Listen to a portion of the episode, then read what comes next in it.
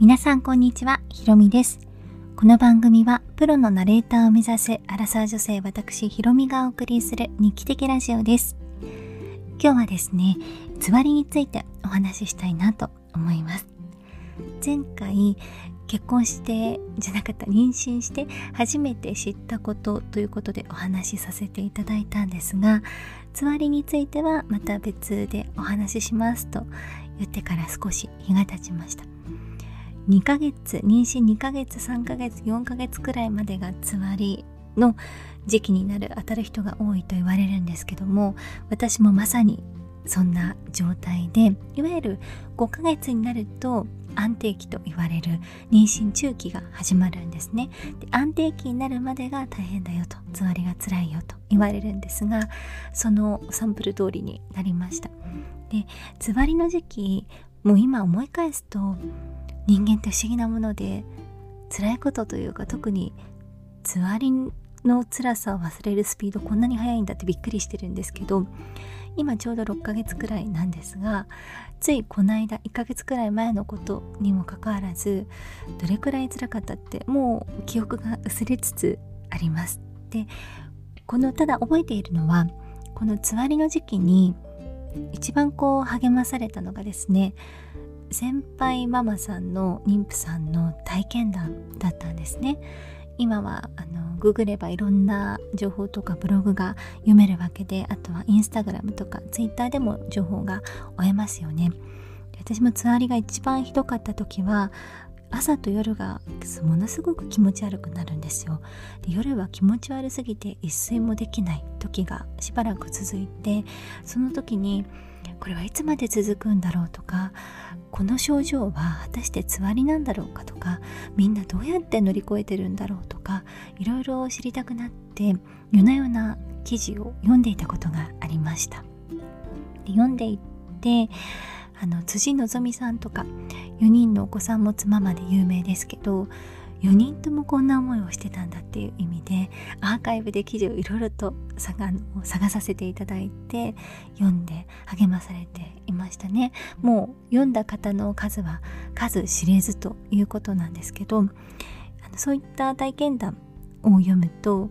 いささかですねこう気持ちが落ち着く励まされたような気持ちになるという思いを自分自身が味わったのでもし一人でもご参考になる方がいらっしゃれば嬉しいなという気持ちでお話をさせていただきます。ともう一つ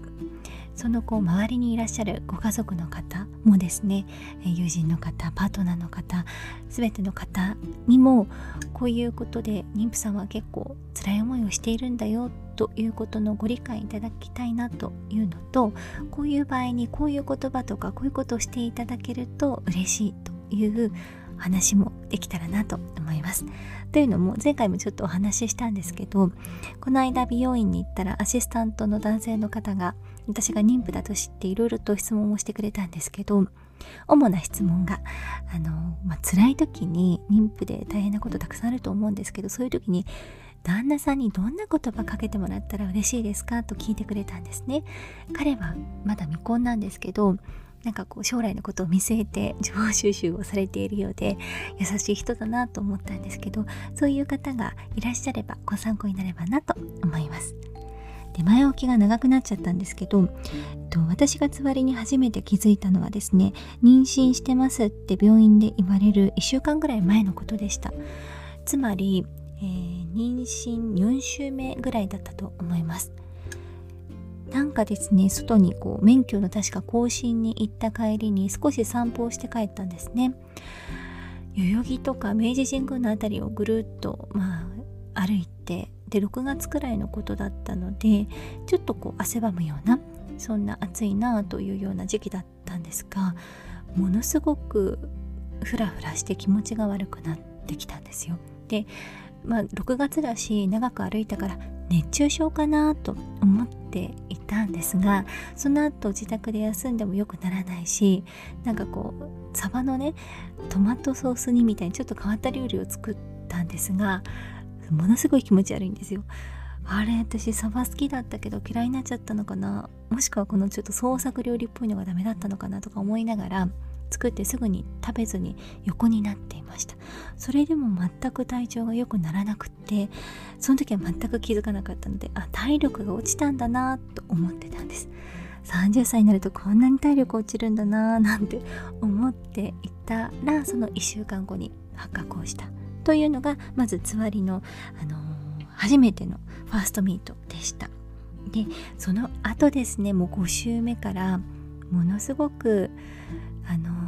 とにかく気持ち悪い。でその気持ち悪さって一言気持ち悪いというとなかなか伝わりづらいと思うんですが例えばお酒を飲まれる方だったらものすごく安いウイスキーの濃いめのハイボールを大量に飲んだ翌日を思い出していただきたいなと思うんですけどまあ二日酔いしますよね。頭ガンガンで気持ち悪くってうん水しか飲みたくないとかそういう状態になると思うんですがそんな状態が四六時中続くんですね。でお酒飲まれない方だと船酔いされた方いらっしゃいますでしょうか？車酔いとは全く別次元の良いですよねあれって。私はあの二日酔いも船酔いもする人間なんですけど船酔いの凄まじさは小さい時に味わってからもう乗りたくないと思ってしまったほどもう胃の中から全てこう体内のものがえぐられているようなこう胃の中が波打っているかのようなそういう状態になるんですね。で思わず戻さずにはいられない。そんな状態が四六時中続く。というのが始まったんですでこの話をすると僕二日酔いも船酔いもしないんだよねって言われちゃうともう例えようがないので分かってもらうにはどうしたらいいのかというところなんですけどまあ気持ち悪いって一言で片付けられるようなものではないということですでそれに加えてですね、まあ、そんな状態なので食べる気ももちろん起きないんですよね。で中にはトマトだけ食べれるとかマクドナルドのポテトだけは食べれたとかなんか妊婦さんあるあるでこれだけは食べれた例えばフルーツだけは食べれたっていう方って結構いらっしゃるんですけど私は毎日食べれるものがコロコロコロコロ変わったんですね。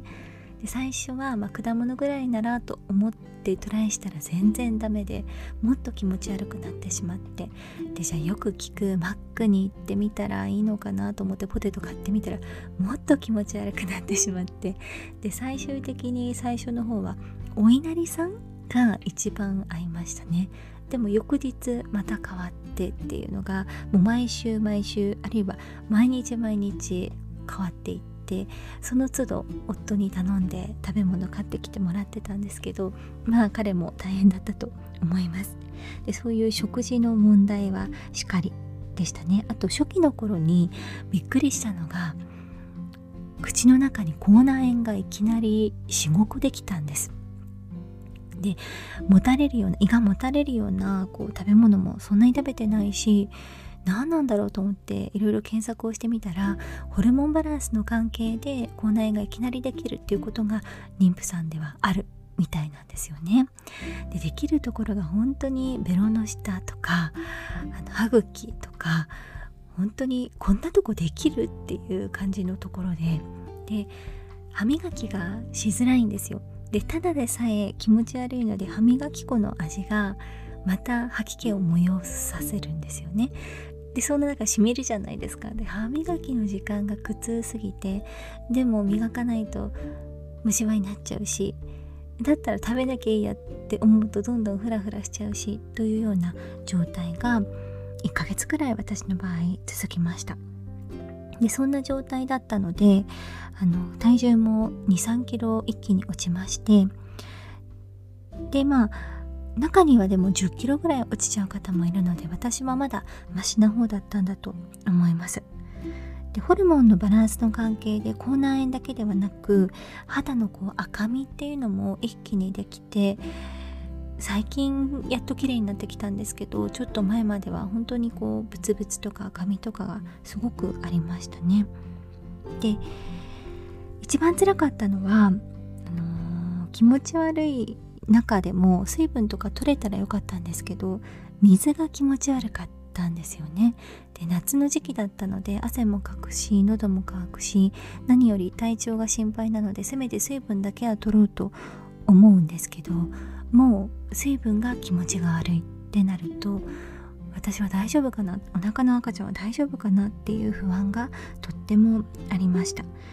で低気圧とかが強くなってくると頭が痛くなって私は片頭痛持ちなのですごくガンガンするんですよね。でそんな時も薬も飲めないですし妊婦なのでもう耐えるしかないっていうところもとっても辛かったなと思います。あと一番びっくりしたのはこんなに体力がなくなっちゃうんだということですね。気持ちはあっても例えば仕事に関して今日はこれをしよう今週はこれをしようと思っていても本当に体が言うことを聞かない家に帰って、まあ、奥さんとかがずっと朝朝も寝てたし帰ってきてからも寝てるってなるとなんとなくだらけてるように見えるかもしれないんですけど24時間横になってても気持ち悪さ治らないし体力も復活しないしって本当にあるんですよね。でこれはしかも病気じゃないから対処の方法がないと。で私自身体力には割と自信がある方でした。割と睡眠時間も少なくても動けるタイプでしたし何でもよく食べよく飲む人間だったんですけど全く口にできなければ体力もどんどんなくなっていくでちょっと出かけると一日翌日潰れちゃうぐらいダウンしちゃうんですよねこんなことってあるんだってこれが私の中で一番衝撃的だったかもしれないです。でそんな中あの当時ちょっとポッドキャスト聞いていたらですねあの国際結婚された奥さん側あの海外の方がちょうど妊婦さんということでお話を伺っていたらですね、まあ、そういう感じで体力なくなるからまあ、テレビをつけてソファーで横になっていたら帰ってきた旦那に嫌味を言われたというようなエピソードを話されていました。で働いて帰ってきた旦那さんから見たらそう映るかもしれないんですけどここであのお伝えしたいのは本人もびっくりするくらい動けないんですよ。動きたいけどこんなことってあるっていうくらい体がついてこないことって私は初めてでした。まあ39度の熱があっても這いつくばって会社に行くようなタイプの人間だったのであこれは妊婦にならないなって初めて知ったなというようなことでしたね。でそんな中一番やっぱりあのかけてもらって嬉しかった言葉っていうのは何でもやるよっていうこうとにかく休んでて何でもやるからっていう言葉がやっぱり一番嬉しかったですねその結果あのいろいろと炊事洗濯とかご飯の支度とかいろいろできなかったとしてもそのやっぱり言葉と姿勢がすごくありがたいなと思いました。で気をこう使わなきゃいけない状態っていうんですかね。こう相手が例えば「あ俺も疲れたのに」とか言われるとこっちも申し訳ない気持ちはあるのでもっとなんか惨めな申し訳ない気持ちになってしまうんですよね。だから妊婦さんがいるご家庭の皆さんはつわりって本当にこう本人もびっくりするくらい辛いから口だけでも何でもするよ。とにかく寝てていいよっていうことを言ってあげてほしいなと思います。で逆にちょっとイラッとした言葉で言うと本人は全く悪くない悪気もないんですけどこうそれはこのつわりで辛いのは赤ちゃんが元気に育ってる証拠だよってまあ多分ねそういう記事とか情報とかを得たから言ってくれているのかもしれないんですけどこっちとしてはそれがもし旦那さんだったとしたらえあなたは経験したことないでしょって思わず思ってしまうんですよ。で本人に悪気がないのはもう100も承知なんですけどやっぱりこう自分自身が辛くてあなたは経験したことがないのにってことを言われるとちょっと余裕がないとイラッとしてしまうので赤ちゃんが元気に育ってる証拠だよっていうのは旦那さんの皆様は言われない方がいいかなと経験上思います。まあ、ただそうやってあの一緒に過ごして大丈夫とかできることあるかなとかいろいろこう気遣ってくれることだけが本当に支える言葉なんだなと思うんです。病気ではないので病院に行っても処方箋なんてありませんし本当にこの時期を乗り越えるただ耐えるしかないんだなと思うんですよね。で私は2ヶ月ちょっとでつわりが収まりましたけどでもやっぱりこう疲れやすさとかはまだまだたくあの残っていますしもうだいぶ遠い記憶になってしまったんですけど当時のことはそれでももうあの時のことは二度と経験したくないなっていう記憶だけはあるんですよねだから今辛いこう状態の妊婦さんがいらっしゃったらとにかく極力自分に甘くそして周りに甘えていただきたいなと思います。お仕事されているとなかなかこう責任とかいろいろと考えてしまうかもしれないんですけどそこはね職場の方がご理解いただけてたら一番いいんですけどね。なんかよく言うじゃないですか。例えば管理職とか女性の社長とかが妊娠をしたら責任感がないとかどうやって責任取るんだみたいな責任論をなんか持ち出す方っていらっしゃると思うんですけどそれってとっても惨めなこう話だなって寂しいなって思うんですよね。だってみんな女性から生まれてきたわけじゃないんですか。で小は宝とかいう言葉があるように大きなこう視点で考えると子供がいないと会社だって何もかも破綻していくわけじゃないですか。でみんな子供だった時期もあるわけなのにでたまたま子供を産むのが産めるのが女性だっただけであってもしかしたら男性が産むようなことになってたかもしれないですよね。たまたまそうだったのにっていうなんかこう責任論に持っていくっていうのはすごく悲しいことだなと思うんです。であとはやっぱり余裕がないとそういうふうに思ってしまうのも仕方のないことだなと思いつつなんか社会全体がやっぱりこう子供を産むっていうことに対してとってもポジティブな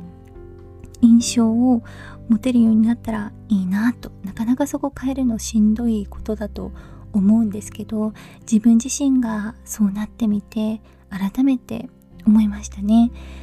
だからもしこれをこう聞いてくださっている方近くに妊婦さんがいらっしゃったらどうかあの温かい優しい言葉を一言でもかけていただけると嬉しいなと思います。きっと目に見えている以上にとてもこう辛い苦しい時期を皆さん経験されていると思うのでということで今日は私が経験したつわりについてお話をさせていただきました。皆さんの経験談なんかもお待ちしております。この番組に対するご意見ご感想は随時募集しております。この番組の詳細欄に URL が貼ってありますので、えー、お気軽に送っていただけると嬉しいです。それでは今日も最後までご清聴いただきありがとうございました。また次回お会いしましょう。さようなら。